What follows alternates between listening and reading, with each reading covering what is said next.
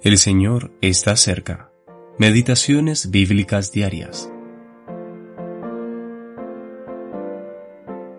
Así pues, todas las veces que comiereis este pan y bebiereis esta copa, la muerte del Señor anunciáis.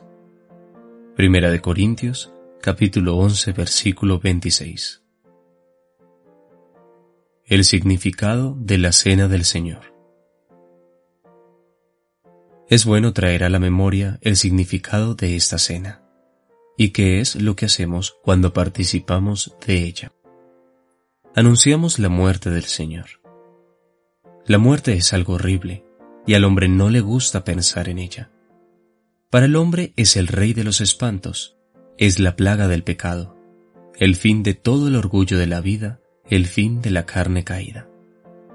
Pero la muerte que anunciamos es la muerte del Señor la muerte del príncipe de la vida.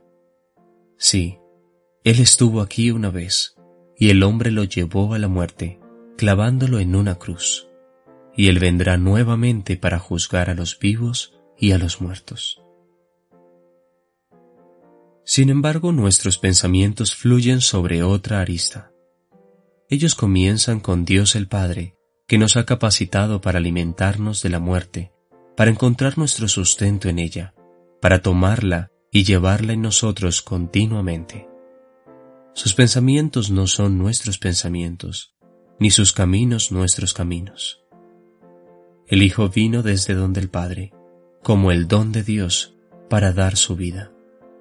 Nunca las maravillas de su persona, tanto como Hijo de Dios como Hijo del hombre, resplandecieron tan preciosamente.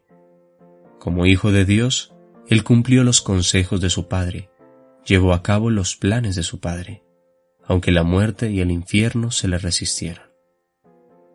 El hombre como tal no puede alimentarse de la muerte, mucho menos de la muerte del Señor, el príncipe de la vida. Pero un creyente sí puede. Podemos porque en su muerte hemos hallado nuestra vida.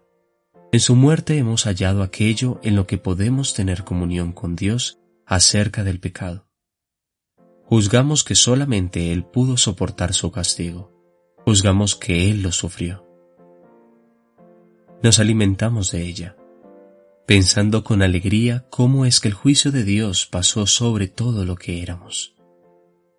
La mesa es el único lugar que reúne a los hijos de Dios aquí sobre la tierra, y cada vez que participamos de ella, nos alimentamos de la muerte. Pero esto no se limita a la mesa Segunda de Corintios capítulo 4 versículo 10. ¿Te alimentas diariamente de la muerte, haciendo de su muerte tu comida? G. V. Wigram